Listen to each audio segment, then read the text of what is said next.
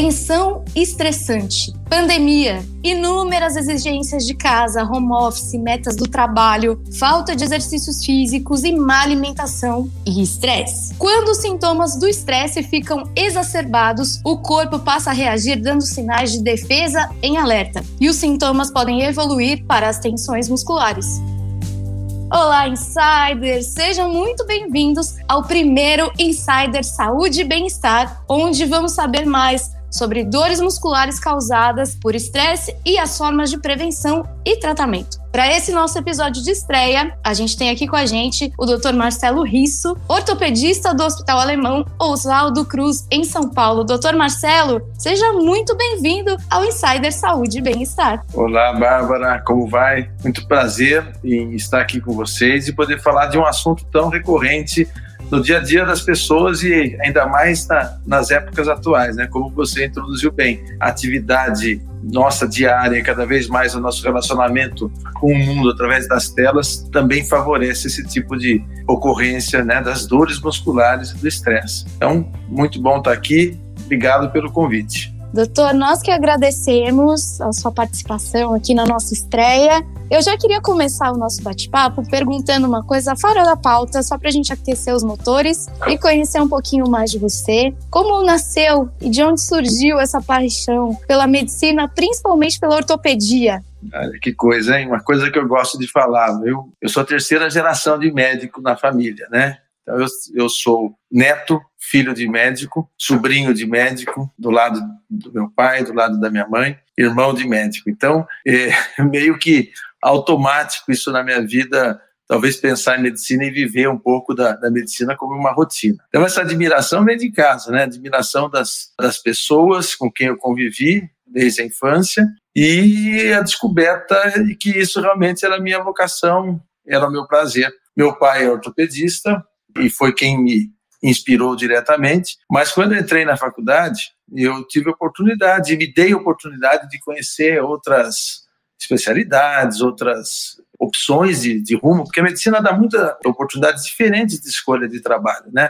O médico ele pode trabalhar com o paciente, ele pode trabalhar com a área administrativa, ele pode realizar cirurgias, ele pode trabalhar só na parte de radiologia, que ele vai ter mais contato com tecnologia, ele pode trabalhar com engenharia. Mas eu vi que eu gostava de trabalhar com paciente, eu vi que eu gostava de, de me envolver com a área cirúrgica, e aí, dentro da ortopedia, eu acabei me subespecializando em cirurgia de coluna, que foi algo desafiador para mim, né? E, e, e, é o que eu mais pratico hoje em dia. Então, é um prazer é, poder falar isso, né? Porque é algo que, que mostra muito essa inspiração de onde eu venho e, e, e que me, me, me completa hoje como profissional.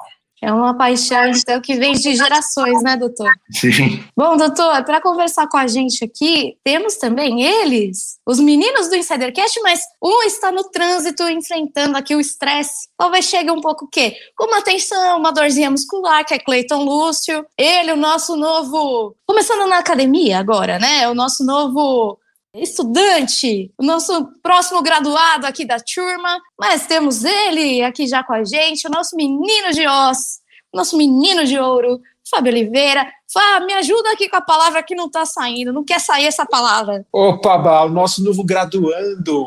Isso mesmo, muito obrigado. Ele vai se graduar em marketing, o novo marqueteiro da turma. A gente está muito orgulhoso com essa escolha Ai, do Cleiton. Ele está parado no trânsito, está estressado. A gente falou: calma, Cleiton, você vai ficar com dor muscular.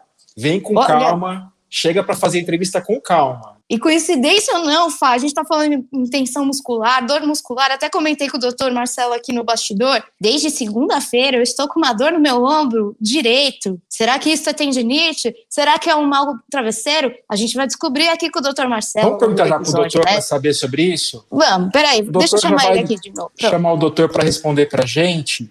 Doutor Marcelo, por que, que o estresse causa tensão muscular? Todo mundo passou por isso já na vida, né, doutor? É, pois é, Fábio. Tudo bem? Fábio, isso é uma questão que é comum no dia a dia, né? Porque o estresse, ele causa uma atitude de defesa do nosso corpo. Enquanto a gente está na atitude de defesa, a gente está com a musculatura preparada para reagir. Ela se contrai, ela fica numa posição de alerta, e isso eh, leva a uma série de processos metabólicos no músculo que podem favorecer a dor. O primeiro deles é que quando o músculo contrai, e ele fica muito tempo contraído, quer seja por um exercício, quer seja por uma situação de estresse, ele entra em fadiga. Vai chegar um momento que você mantém uma contratura muscular mais permanente e você vai ter um quadro de fadiga muscular. A fadiga muscular, quem já fez exercício, quem vai à academia, sabe que esse processo leva a um quadro que a gente chama de acidose, acidose muscular, que é a liberação de ácido lático no músculo. E isso por si só já causa dor. O músculo ele tem uma é, capacidade de produzir dor a partir da dor. Eu brinco às vezes com o paciente, porque quanto mais ele contrai, mais ele entra em fadiga. Quanto mais ele entra em fadiga, mais ele dói. Quanto mais ele dói, mais ele contrai, porque essa dor acaba sendo uma dor de proteção. Então, é, essa fisiologia da contratura muscular, ela favorece a dor. E o estresse é uma situação que nós estamos, que nós nos colocamos numa situação de espreita, numa situação de tensão, e essa tensão ela acaba tendo um, é, é, sendo o que vai desencadear esse processo da contratura. Então a dor do estresse ela tem relação com uma contratura muscular. Infelizmente, muitas vezes, quando esse quadro de estresse, quadro de dor fica um pouco exacerbado, nós não conseguimos voluntariamente produzir o relaxamento dessa musculatura. Nós não conseguimos nos concentrar e relaxar para diminuir essa tensão. Então, essa é a nossa grande dificuldade. E a partir daí, movimentos que são normais no dia a dia acabam sendo movimentos dolorosos. E, como eu disse, mais dor, mais contratura, mais contratura, mais dor.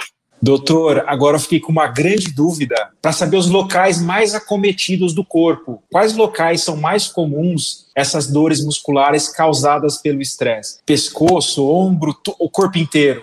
Não, Fábio, é, tem, tem, lugares mais preferidos, né? Os, existem os músculos do nosso corpo, que são músculos que a gente chama de músculos que trabalham estaticamente.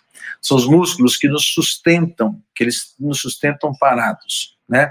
É aquele músculo, os músculos que nós estamos usando agora para ficar sentados, por exemplo. Nós estamos sentados, nós estamos com a cabeça numa posição é, é, olhando aqui para o horizonte, e eu estou usando essa musculatura. Qual é? A musculatura da coluna paravertebral, principalmente a musculatura da cintura escapular, que é a musculatura que sustenta o ombro, que sustenta o membro superior. Esses são os músculos mais é, suscetíveis a esse tipo de contratura. E aí, é, a musculatura, algumas vezes da face também pode ter isso aí, especialmente a musculatura mastigatória, musculatura do masseter. Isso tem muito a ver, às vezes, com situações relacionadas ao sono de má qualidade, né? É, e que pode levar também à contratura dessa região. Grande questão é que a contratura ela acaba acontecendo em cadeia. Você tem um quadro de contratura que se inicia, por exemplo, na região cervical. Essa contratura da região cervical te faz uma proteção da região da coluna mais baixa, da coluna torácica, e aí ela contrai, e daí ela passa a contratura para a coluna lombar. Então, não é incomum a pessoa que tem um quadro de contratura muscular relacionado ao estresse começar com uma dorzinha leve numa região do pescoço e a partir daí desencadear todo um processo de disseminação da contratura ao longo da coluna. Mas sem dúvida a coluna é a região mais suscetível a isso. Doutor, agora vamos relaxar a tensão, relaxar os nossos músculos. Vamos fazer uma pergunta coringa. Eu queria saber aqui do senhor, a gente já bateu um papo no bastidor, que os dois dos seus grandes hobbies são vinhos e viagem. Queria que você contasse então pra gente qual é o seu vinho preferido, aquele que você toma no seu momento relax, no momento que não tem tensão, não tem dor muscular, e qual é a viagem que mais marcou até hoje e se tem planos para uma futura depois que a gente passar desse período de isolamento. Olha só, que coisa, hein, Bárbara? Agora você me pegou nessa pergunta coringa. Bom, viajar é uma coisa que muitos de nós está precisando hoje, né? Porque são viagens que às vezes nos permitem relaxar e desligar do cotidiano, né? Então, planos nós temos muitos, né? Inclusive muitos passados que ficaram no papel. Agora, vinho realmente é algo que, quando a gente começa a se se, se envolver, a gente acaba se apaixonando e tentando interpretar a complexidade e os prazeres diferentes que um bom vinho pode trazer. Então, eu, eu acho que é, não existe um vinho melhor, né? O vinho que, que eu mais gosto, eu falo, a gente brinca, é o vinho que eu estou tomando hoje, né? É, lógico que agora não estou tomando porque eu estou no trabalho, mas é o que eu vou tomar hoje à noite, com certeza, é o vinho que eu mais vou gostar. Porque é, cada vinho tem uma particularidade, cada vinho tem uma, uma, uma nuance, te traz uma experiência, te remete a uma lembrança e te agrega uma companhia, né? Quem gosta de vinho gosta de boa companhia, gosta de conversa, porque vinho não é uma bebida para se tomar sozinho, né? É uma bebida para você se é, apreciar em boa companhia, né? Quanto aos tipos de vinho, eu, eu gosto de vários tipos, né? Se a gente for pensar em, em localizações, cada região que produz vinho tem a sua particularidade. Eu, pessoalmente, gosto muito dos vinhos italianos, mas não, não deixo de gostar de outros vinhos de outras regiões. Cada vez mais nós estamos provando vinhos brasileiros de altíssima qualidade, que é uma coisa que a gente não tinha muito contato no passado, né? Mas hoje sim, o Brasil está tá muito bem na produção de vinhos e se equiparando com, em termos de qualidade com grandes regiões vinícolas da Europa. Então, acho que é uma, uma oportunidade aí para relaxar, para diminuir a tensão muscular, apreciar um bom vinho, logicamente com moderação, porque nada em exagero é bom. Agora, a viagem, a gente está aqui numa expectativa de passar essa pandemia e passar todo esse, esse momento de estresse que nós estamos vivendo. Eu costumo falar né, com a minha família que eu só consigo relaxar do trabalho se eu viajo. Né? Enquanto a gente está por perto do trabalho, a gente não tem oportunidade de desligar, e a medicina te propicia muito disso, né? Você está sempre ligado. Não é possível você é, é, abandonar é, a, a, sua relação com seus pacientes, com seu hospital, com a estrutura que você que você convive e, e que depende muitas vezes do, do, do, do, seu, do seu apoio, do seu cuidado, né? Então eu só consigo realmente desligar um pouco quando eu viajo. E aí, se a gente consegue planejar uma viagem, se pudesse sonhar num planejamento de viagem, eu tentaria planejar uma viagem onde eu pudesse visitar alguma região de vinho interessante, beber um bom vinho e agregar essas duas experiências, que eu tenho certeza que quem já, já experimentou deve também ter boas lembranças e quem não experimentou recomendo que prove. É muito legal, doutor, ter essa experiência sensorial numa vinícola combinando junto com uma viagem. Isso é um motivo também de desestressar um pouco e evitar essas famosas dores musculares. Uma pergunta aqui que veio para gente, a questão da prevenção das dores. A gente tem que diminuir as fontes do estresse. Além de viajar, de celebrar a vida, de reunir, passar mais tempo com a família, de ter conversas como essa, por que não falar de viagens, falar dos nossos sonhos, o que mais o doutor recomenda para que as fontes do estresse sejam diminuídas, justamente agora nesse momento delicado que a gente está passando, que vai passar, se Deus quiser, da pandemia? O doutor tem algumas sugestões? Então, é, com certeza, né? É, nós temos que nos preocupar com isso, né? É algo que se a gente não, não, não põe na nossa pauta de coisas a fazer, a gente acaba deixando de lado e acaba imaginando que é normal conviver com dor. E não é normal conviver com dor. Às vezes, alguns pacientes no consultório falam: Ah, eu tenho uma dorzinha aqui de sempre. Poxa, não é para você ter uma dorzinha de sempre. Você precisa não ter dor. Nosso corpo não foi feito para viver com dor. Quando a gente pensa na prevenção, a gente, eu, eu acho que nós temos que pensar em três é, esferas de prevenção. A primeira delas diz respeito à nossa questão ergonômica do dia a dia. Então, a, posição que nós colocamos no nosso corpo, especialmente a posição que nós permanecemos longos períodos no nosso, com o nosso corpo, uma posição fixa. Então, quer seja uma posição de trabalho ou mesmo uma posição de, de, de lazer, né? Às vezes eu vejo pessoas hoje em dia que ficam maratonando séries e aí ficam o dia inteiro no sábado e no domingo sentado de qualquer jeito num sofá é, assistindo a televisão. Ou pior, assistindo numa tela pequena, num celular ou num tablet que obriga é, a, a, o pescoço ficar fletido. Né? Então, nós temos que ter uma preocupação ergonômica. O nosso corpo não é preparado para ficar longos períodos na mesma posição, por melhor que a posição seja. Então, primeiro, variar posições no dia a dia, fazer pausas durante o, o trabalho, durante o momento de lazer, mudar a posição da postura. Ok. No ambiente de trabalho, nós temos que nos policiar para tentarmos trabalhar numa postura boa, numa postura adequada. Então, ter um, uma cadeira com assento bem ajustado, com altura proporcional à sua, com apoio para os cotovelos, com apoio para a coluna lombar. Isso é importante. Posicionar as nossas telas de trabalho numa altura ergonômica para o nosso corpo. Uma dica que eu costumo dar é que a altura boa para a tela é que a parte de cima da tela esteja próxima à altura dos seus olhos. Então, isso é um ponto fundamental. E hoje ninguém trabalha sem computador, ninguém trabalha sem tela. Ainda usando esse exemplo, né, da tela estar na altura dos olhos, a gente tem que imaginar que trabalhar longos períodos com notebook, com tablets, acaba impedindo essa posição adequada. Então, se você precisa trabalhar com notebook, se você precisa trabalhar com tablet por muito tempo, é ideal você usar suportes que elevem a tela numa altura é, favorável à ergonomia. Né?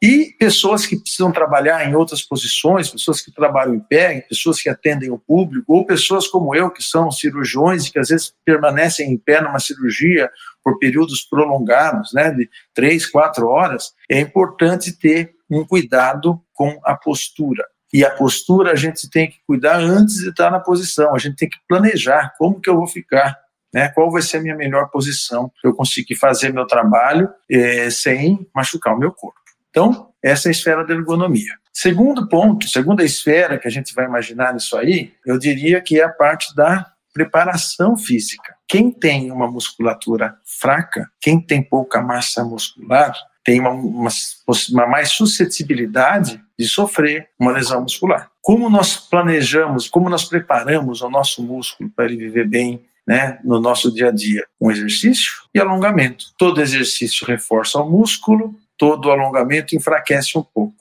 E os músculos, eles têm que ter um equilíbrio. O nosso corpo tem, quando a gente faz qualquer movimento, a gente tem um músculo que faz o movimento, nós chamamos de músculo agonista, e nós temos um músculo que freia o movimento, nós chamamos de músculo antagonista. Nós temos que ter um equilíbrio entre essas cadeias musculares, agonista e antagonistas, em cada movimento que nós fazemos. Então, nós precisamos trabalhar a musculatura, com exercícios aeróbicos adequados e frequentes para a gente ter um músculo bem preparado. Mas não basta você ir na academia ou fazer aula de spinning ou aula de crossfit e achar que você está trabalhando sua musculatura bem. Você tem que relaxar a musculatura. E relaxar exige um intervalo entre, adequado entre as atividades físicas e alongamentos pré e pós-exercício. Então, isso é uma questão muito importante para a gente evitar qualquer tipo de lesão muscular no esporte e no dia a dia. Isso aí é, é, algo que a gente tem que levar como meta. E mais uma vez eu falo: se você não se programa, se você não planeja esse tipo de atitude, você vai acabar deixando em segundo plano. E uma vez que isso fica em segundo plano, você só vai se dar conta da necessidade quando você tiver com dor. E o terceiro ponto, terceira esfera que eu queria comentar nesse sentido é a questão emocional e psicológica né, nesse contexto do estresse. A gente é submetido a diversas tensões no dia a dia, né? tensões de trabalho, tensões no trânsito, como o Cleito agora deve estar passando, né? tensões no mercado financeiro e assim por diante. Esse momento de tensão vai fazer que a gente tenha algum tipo de contratura muscular. Né? Isso é extremamente comum. Então, se a gente consegue amenizar essa tensão, se a gente consegue filtrar essa tensão dentro do nosso corpo, a gente vai transmitir menos esse estímulo para o nosso músculo. E aí, um fator fundamental para a gente relaxar o músculo é dormir bem. Quem tem um sono perturbado, quem acorda cansado, quem dorme muito picado, acorda várias vezes, é normalmente tem dor muscular, tem dor muscular crônica e muitas vezes desenvolve certos padrões de dores, e não é exatamente do que nós estamos falando agora, mas dores do tipo fibromialgia, outras síndromes miofaciais, que são dores crônicas, difíceis de tratar. Então, dormir bem é um dos princípios para a gente tratar esse tipo de dor relacionada ao estresse. E não é incomum no consultório, quando eu recebo pacientes com esse tipo de dor recorrente, eu encaminhar para o especialista em medicina do sono, encaminhar para o psicólogo, às vezes para o psiquiatra, para o neurologista, para quê? Para ajustar essa situação, para favorecer um sono tranquilizante, que vai te garantir um dia produtivo e com menos dor. Doutor, a pessoa que estava no trânsito chegou aqui, vamos perguntar para ele, então, se existe essa tensão toda, como é que tá? Eu sei que o Cleiton tem muito problema de cãibra, eu acho que condiz muito com, que, com a tua resposta anterior sobre o sono, né? O Cleiton tem um sono um pouco conturbado, e às vezes ele troca os horários, né, Cleiton? Seja estresse para chegar, Cleiton? Conta pra Nossa senhora, gente. Olha, desculpa, gente, pelo atraso. Doutor, muito obrigado por compartilhar o seu tempo com a gente. É, eu já estava aqui no bastidor quando você estava respondendo essa, a, a, última resposta. Eu falei, nossa, essa, essa resposta é para mim. Realmente, é, meu, vai muito de encontro. Como a Bárbara disse, eu tenho um sono complicado. Agora, nem tanto, tá? Eu acho, eu acho que a rotina de trabalho me fez ter mais disciplina em relação ao sono. Meu, vai muito de encontro realmente com o que o senhor falou sobre quem não dorme realmente sente dor. É, sobre a parte de músculos também é sensacional isso, porque assim, eu tinha uma fraqueza lombar muito grande, até reclamava com os meus amigos aqui de dor nas costas. E aí o que, que eu comecei a fazer? Eu parei de fazer um exercício que estava estressando minhas costas e comecei a fazer um exercício mais de estabilidade. E passou a dor. Pois é. que legal, mas assim, foi estressante chegar aqui. Eu esqueci por causa da pandemia, que existe uma coisa chamada trânsito em dia de chuva. então, deu um trabalhinho, mas graças a Deus eu cheguei aqui. Ai, gente, muito obrigado assim pela paciência. E como eu já cheguei, eu queria te fazer uma pergunta, doutor. Quais são os medicamentos que são isentos de prescrição, né? Os IMPs, é, relaxantes musculares, mais usados para dores musculares. E eles realmente podem ajudar nessa, nessa, nessa questão? Olá, Cleiton, tudo bem? Bom, prazer estar aqui com você, viu? Essa questão é interessante. Primeiro que nós temos que imaginar que é dor muscular é uma dor que exige, às vezes, um diagnóstico e é um diagnóstico de exclusão, né? Não tem um exame para a gente dizer, ah, você tem dor muscular. Então, a dor, às vezes, ela é no músculo, mas ela não é do músculo. Então, vale uma ressalva aqui que a gente tem que ter muito cuidado com automedicação, mesmo nos medicamentos isentos de prescrição, porque às vezes a gente pode estar tá mascarando alguma outra dor. Tá? Só para a gente dar um exemplo, né? uma hernia de disco, por exemplo, na cervical, pode dar uma dor de padrão muscular, mas a dor é da hernia de disco. Uma lesão ligamentar no joelho pode dar uma dor de padrão muscular, mas a dor é da lesão ligamentar. Mas vamos imaginar a situação de uma dor muscular não complicada e não relacionada a outras situações. Então, nós temos que ter dois grupos de medicamentos. Primeiro, são os medicamentos analgésicos, que são aqueles que combatem a dor. E o segundo são os medicamentos relaxantes musculares. Então, como eu disse no começo, é, a dor provoca a contratura e a contratura provoca a dor. Então, é um ciclo vicioso que nós temos que cortar. E o ideal é a gente cortar o ciclo em dois pontos. Isso aumenta a chance de sucesso no tratamento. Dos medicamentos analgésicos mais usados, mais comum é a dipirona. A dipirona, né, na dosagem de 500 miligramas ou de 1 grama, tem um efeito analgésico bem significativo nas dores musculares.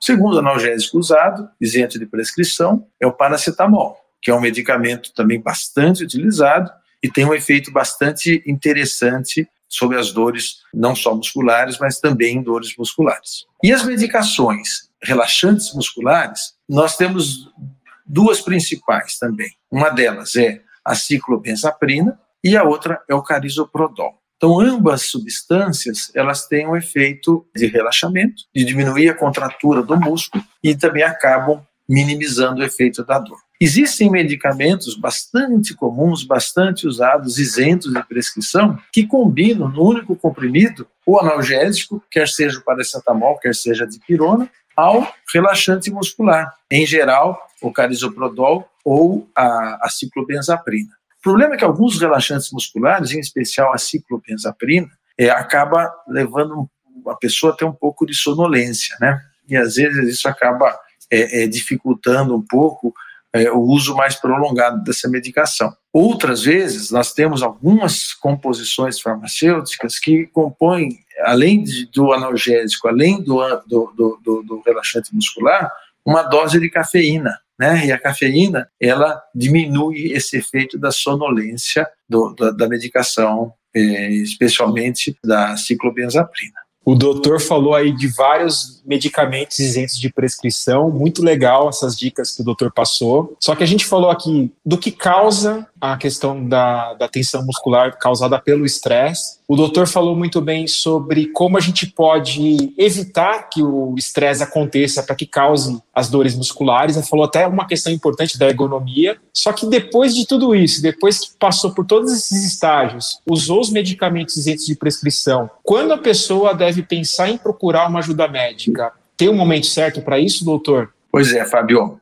A gente tem que imaginar que a dor muscular primária, a dor muscular que ela vem do músculo mesmo, como uma contratura, ela é uma dor que ela é autolimitada, ela passa, né, em até dois, três dias. Então, isso é uma questão. Se a dor persiste por muito tempo, apesar de uso de medicações analgésicas, ela não respondeu, ou se a dor ela está associada a outros sintomas, que eu vou citar a seguir, aí nós temos que é, procurar algum, é, alguma investigação, um médico para fazer uma investigação. Como eu disse antes, a dor muscular primária, que é, pode ser pela contratura, ela não tão isolada assim. Ela está sobreposta às dores musculares secundárias. E as dores secundárias, elas podem ter relações a patologias osteomusculares. Exemplo que eu já citei, repito, hernias de disco, é, alterações degenerativas como as artroses, os osteófitos, processos inflamatórios nas articulações da coluna chamadas facetas, então são artrites, outras alterações como tendinite de ombro, tendinite de quadril, tendinite de punho e antebraço, que também causam, causam contraturas musculares. São contraturas secundárias, são contraturas reacionais. Então, além do tempo sem melhora que é um fator de alerta, nós temos que ter alguns outros fatores de alerta. O primeiro deles é febre. Você tem contratura muscular e febre associada, contratura muscular não dá febre, não dá calafrio. Então você pode estar diante de um processo infeccioso, e aí inclua-se infecção pela Covid-19. Muitas vezes começa como dor muscular, mas não só, né? Processos gripais, infecções urinárias podem causar dor lombar e contratura muscular lombar e assim por diante. Então, febre é um fator. Outro fator de alerta é fraqueza, fraqueza no braço, fraqueza nas pernas. A sensação de fraqueza geral é um sinal de alerta. Nós podemos estar relacionando isso a uma compressão de um nervo, por, por exemplo, uma hernia de disco, dormência no membro, dormência no braço, dormência nos dedos, também são fatores que devem despertar alarme. E uma dor que tem um padrão de irradiação, como um choque. Então imagina que é uma dor que começa no pescoço e desce até o dedo, até um dedo, até dois dedos, né? Essa dor, ela deve ter um, uma atenção especial, que ela pode estar relacionada com pressão de alguma alguma estrutura eh, radicular, por uma hernia de disco, por exemplo. Idosos, eles muitas vezes têm dores musculares relacionadas a fraturas por osteoporose. Existem fraturas de grandes ossos, como fraturas de fêmur, que realmente levam a uma condição que o idoso corre para o hospital, alguém leva ele rapidamente para o hospital, porque ele não consegue andar, ele não consegue se mexer. Mas existem pequenas fraturas que acontecem em geral na coluna, pela osteoporose, que vão levando a um achatamento gradativo das vértebras. E isso leva a uma dor não muito intensa e inespecífica, mas seguida de contratura muscular. Então, a dor no idoso persistente, relacionada a pequenos traumas, é também um sinal de alerta. E no jovem, dores musculares relacionadas a trauma, quer sejam traumas relacionados ao esporte, né, ou traumas é, é, em acidentes domésticos ou acidentes de trânsito. Então, eu acho que esses são os pontos principais para a gente despertar o alerta para que a ajuda médica precise ser buscada. Nossa, doutor, o senhor foi falando, né, alguns aspectos da dor, por exemplo, de hérnia, e eu meio que me identifiquei com isso algumas semanas. Algumas semanas não, já tem mais de um mês que, graças a Deus, eu consegui solucionar esse problema. Mas realmente é uma dor que você se sente um pouco mais fraco, você fica até um pouco assim inseguro em fazer alguns movimentos. E eu senti uma, essa dor que ela irradiava da lombar realmente para a perna. E aí, quando o senhor falou sobre ser, ser uma uma contra, uma, não uma contenção, uma, uma compressão de algum nervo, alguma coisa. Eu falei, nossa, será que eu tive isso? Mas graças a Deus eu consegui tratar assim, com realmente com muito repouso, porque eu acho, eu acho que realmente o sono estava tava contribuindo para que essa dor não fosse embora. Então eu fiquei algumas semanas assim vigiando o sono. É, tive que tomar alguns remédios, tá? É, mas os remédios eu acho que, que o senhor até relatou. E fiz esse, esses exercícios. E eu acho que como estava no início a dor, eu consegui reverter, mas realmente as pessoas elas não, elas infelizmente ainda elas não conseguem, por exemplo, é, identificar a dor e levar a sério. E às vezes, infelizmente, chega muito tarde no consultório, né? O problema. Às vezes um problema, um problema que ela poderia inicialmente ter ido no médico já resolvido, ela vai arrastando isso e às vezes por anos, né? Tem muitas pessoas que têm é dores, não é, doutor? Às vezes a pessoa tem dores crônicas por anos e ela acha normal aquilo. E é muito triste isso, né? Porque a dor acaba realmente com, com, a, com a vida da pessoa como um todo, vai alterar o humor e tudo mais. Esse episódio, para mim, eu acho que eu vou ter que ver e rever algumas vezes, porque falou muito comigo, tá? É, doutor, Queria falar agora sobre desafios, né? A gente tem uma parte aqui no Insidercast que é para motivar as pessoas. E engraçado também, como a gente agora está começando a conversar com, com o pessoal da área médica, a gente já começou a perceber que tem alunos de medicina, tem pessoas, muitas pessoas da área médica começaram a assistir o Insidercast porque a gente está começando a conversar com, com, médicos. E a gente sabe que o senhor é referência, porque a, a gente percebeu que, que você tem um grande índice de satisfação de seus pacientes. Você tem uma conta no Instagram, que na área médica é um pouquinho desafiador a ter, mas mesmo assim você tem uma conta no Instagram com 17 mil seguidores. Então isso também é um exemplo de sucesso. Mas antes disso, eu gostaria de fazer uma pergunta assim. Antes de ter o sucesso, de ter chegado no, no, no patamar que o senhor tem na sua carreira, quais foram os maiores desafios pessoais e profissionais que o senhor passou? E o que, que o senhor aprendeu com eles? Porque assim, é, a gente sabe que a gente cresce muito nos desafios e quando a gente supera um desafio vem um grande aprendizado. Então eu gostaria de pedir para o senhor se o senhor puder contar uma história para inspirar a audiência nesse sentido. Interessante, Cleiton. Na nossa vida, né, mas na medicina como um todo, para você ser médico, você tem que gostar de pessoas, tem que gostar do bem do próximo, de ajudar alguém. Então não tem por que você seguir essa carreira, né? E quando eu escolhi uma área dentro da ortopedia, que é uma área desafiadora em termos de complexidade cirúrgica, é, de risco, que é a cirurgia de coluna, eu tinha ideia, sabia que eu estava entrando numa, numa especialidade de muita responsabilidade e de muita dificuldade, né? E isso estava dentro do meu planejamento. Então, eu tive a oportunidade de aprender com os melhores professores no Brasil, grandes referências na, na área de cirurgia de coluna que me formaram e que muito me orgulho disso. Tive a oportunidade de viajar para fora do país para aprender experiências em outros países com outros médicos de referência e estudei bastante, quer dizer, estudar faz parte da rotina, né? Todo, todo, todo profissional que quer se diferenciar e é independente da área, ele tem que passar por um período de, de estudo, um período de dedicação. Mas eu acho que uma coisa que os livros de medicina não ensinam é a gente lidar com a frustração. Frustração de um tratamento que você planejou, que você fez o melhor possível, às vezes não ficar, não dar certo, não ser aquilo que você sonhou de resultado final. Eu acho que isso é um grande desafio, né? Quando a gente imagina, quando a gente planeja, quando a gente fala com o paciente, eu vou te tratar e vai ser assim, você vai ficar internado, depois você vai embora e vai voltar à sua vida normal.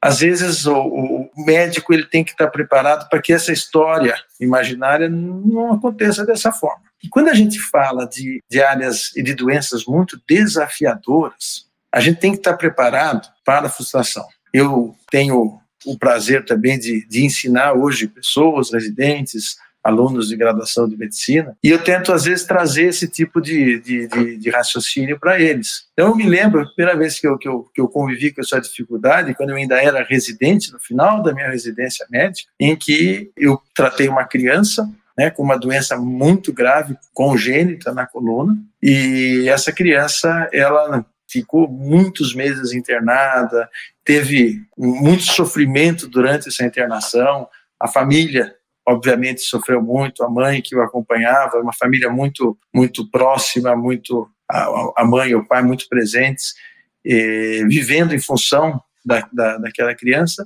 Esse tratamento ele seguiu-se com diversas dificuldades e isso me impactou bastante, né? É, felizmente no final nós tivemos a, a, um resultado bom, mas é, eu tive que amadurecer naquele momento, né, para poder digerir aquela situação, né, e isso sem dúvida faz a gente crescer. Né, e quando a gente encara desafios muito grandes na vida, a gente tem que estar preparado para tombos muito grandes. E não tenha dúvida, quer dizer, tudo é, é um risco, né? E a medicina ela é repleta de riscos. Né? E em algumas áreas, os riscos de certas intervenções acabam sendo grandes, embora sejam incomuns. Mas quando acontecem, eu acho que é um desafio para o médico se preparar para isso, né? Então isso eu venho aprendendo todo dia. Na medicina, a gente, cada vez mais, quanto mais você aprende, quanto mais você vive, quanto mais você estuda, você vê que você tem muito a aprender. E essa sensação de gostar de aprender é que faz a gente ir adiante, né? Nunca nós podemos é, nos confortar com aquilo que a gente já sabe. A gente sempre está preparado para aprender mais. E aprender mais não significa só aprender nos livros, é aprender com as experiências e aprender com as pessoas com quem a gente tem a oportunidade, quem a gente tem a oportunidade de tratar, que são o, o, a, a maior fonte de aprendizado que o médico pode ter. Doutor, que, que história. Duas coisas ficaram muito evidentes, assim, que é, que é o seguinte, né, durante a sua fala, que realmente a gente tem que buscar conhecimento e a gente. E é engraçado que, assim, acho que eu não vou saber um estudo, mas eu, eu ouvi uma história que é a seguinte, né? Foi pesquisado sobre conhecimento com um grupo de pessoas aleatórias, né? Onde o, tinha um grupo onde as pessoas tinham menos conhecimento e outro grupo onde as pessoas eram mais especializadas. E foi constatado ali que as pessoas que têm menos conhecimento acham que sabem mais do que realmente elas sabem, e as pessoas que realmente têm conhecimento acham que sabem menos do que realmente sabem. A gente que busca o conhecimento, a gente sempre tem essa sensação de que tem algo a mais a ser descoberto, tem algo mais a ser estudado, e é isso que nos motiva a continuar nos aprimorando, sensacional. E outra coisa coisa que acho que me impactou e acho que impactou também os insiders aqui foi, foi o seguinte, né? Realmente frustração, lidar com a frustração. Eu acho que o senhor é uma pessoa muito corajosa pelas escolhas que você fez e pelos desafios que você aceitou lutar. Eu acho que nem todo mundo teria a coragem de fazer as coisas que algumas pessoas fazem. E é claro que a frustração, quando a gente não consegue acertar nesses momentos, é muito grande. Mas a vida é isso, né? A vida é um risco. Então, tem os seus, seus momentos maravilhosos, tem os momentos de graça, mas a gente também tem que entender que tem a contrapartida, que são momentos de frustração. E nesses momentos de frustração é que vem o aprendizado para a gente sair melhor. Foi sensacional o que o senhor disse, muito obrigado. Mas infelizmente nós estamos chegando ao final do episódio. E novamente, doutor, eu falo de coração. Eu vou assistir esse episódio umas três, quatro vezes para tirar todas as minhas dúvidas, porque eu acho que é um assunto que realmente as pessoas devem é, seguir, porque todo mundo passa por estresse, todo mundo. É, a vida é assim hoje em dia, né? Então a gente precisa ter um pouquinho de sensibilidade e entender mais sobre esse assunto. Mas antes da gente encerrar, doutor, eu gostaria que você deixasse um recado final para os insiders e também as suas redes sociais para eles entrarem em contato com o senhor. Bom, Cleiton, então eu quero mais uma vez agradecer aqui, foi muito bacana esse nosso papo, eu estou à disposição. Eu acho que as pessoas que tiveram a oportunidade de nos ouvir, que levem essa mensagem de que dor não é normal, isso eu acho que é a mensagem mais importante, e tentar buscar momentos de boa qualidade de vida, que é aquilo que vai favorecer a nossa harmonia como um todo, no nosso corpo físico, né, no nosso corpo, na nossa área mental. Então, acho que isso é uma coisa muito importante. Aí, Cleiton, eu estou disponível nas redes sociais aqui, Dr. Marcelo Risso, no Facebook, e Dr. Marcelo Risso no Instagram. Então, quem quiser contatar, quiser alguma informação, trocar alguma experiência, estou sempre à disposição. E atendimentos aqui no Hospital Alemão Oswaldo Cruz, aqui em São Paulo. Poxa, obrigado, doutor. E realmente, é, para terminar aqui, a minha participação no, no, nesse Insidercast que foi especial, dor não é normal. Então, se você é uma pessoa que sente uma dorzinha aqui constantemente, uma dorzinha colar, entenda que isso não é normal. Na verdade, eu acho que dor é o sinal, é um dos sinais mais fáceis de detectar uma doença, porque se você está sentindo dor é porque tem algo ali que deve ser investigado sim. Gente, como eu disse, e acho que o doutor concorda comigo, quando você sente dor, a vida não é a mesma. Então, por favor, procure o um médico, procure se informar, procure fazer o que for possível para sanar esse problema, tá? Gente, muito obrigado por vocês terem nos acompanhado até aqui. Bah, Fábio, doutor, novamente, muito obrigado por compartilhar esse tempo com a gente. E Fábio, é com você. Poxa, obrigado, Cleito. Vi você mais calmo agora, relaxou depois de pegar o trânsito. Muito legal esse episódio, essa estreia com o pé direito aqui do Insider Saúde e Bem-Estar. Olha, fiquei muito contente hoje com o doutor. Foi super didático esse episódio. Vamos ouvir várias vezes para aprender mais. E a gente conseguiu aqui pegar várias nuances, né? A questão da dor crônica, como o Clayton mencionou, um pouquinho também de como a gente pode precaver essas dores, que o doutor passou muito bem, que vai muito além é, do estresse, né, da ergonomia também, que é super importante. E outra coisa que o doutor passou no recado dele, dos desafios, né, do aprendizado constante, como diria o Steve Jobs, né, permaneça tolo e permaneça faminto pelo aprendizado, pelo conhecimento. A gente ficou aqui muito inspirado também nesse primeiro Insidercast Saúde e Bem-Estar. Foi uma honra estar com vocês aqui hoje, Insiders. Foi uma honra estar com você, Cleiton, Dr. Marcelo, e muito obrigado também para quem trouxe essa sugestão de pauta para gente, a Nicole e a Gabi. Mandar um abraço para elas também aqui no ar. Bah, tá sem estresse agora? Olha, eu tô sem estresse, tô muito feliz da gente poder compartilhar com os nossos insiders que sempre vem a gente falando sobre mundo corporativo, sobre carreira, explicando que estresse, que também faz parte né, desse mundo que a gente sempre traz no nosso Insidercast raiz, vamos dizer assim, é, não é normal. Sentir dor não é normal, como a gente veio falando aqui nesse nosso primeiro Insider Saúde e Bem-Estar. A função desse novo editorial, dessa nova casinha, do Insidercast é justamente mostrar para vocês que a gente precisa cuidar sim da nossa saúde física e mental. Foi uma honra receber o Dr. Marcelo aqui hoje, falar sobre todas essas tensões e dores causadas por elas. E me veio muito durante a fala do Dr. Marcelo, tanto dos desafios como na nossa pergunta coringa, uma frase de uma música do Gonzaguinha que diz: Viver e não ter a vergonha de ser feliz. Cantar e cantar e cantar a beleza de ser um eterno aprendiz. É isso. É isso que a gente precisa mesmo. A gente precisa aprender a ser um aprendiz, né?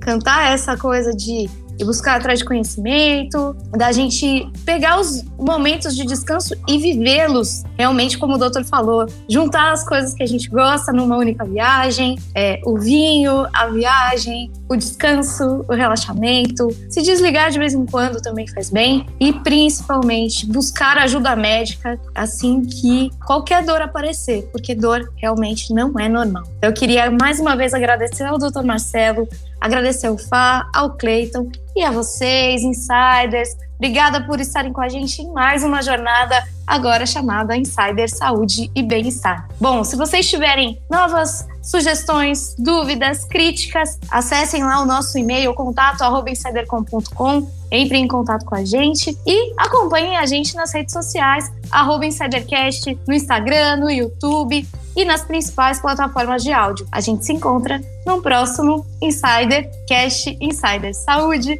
ou qual será o nosso próximo tema. A gente se encontra no próximo episódio.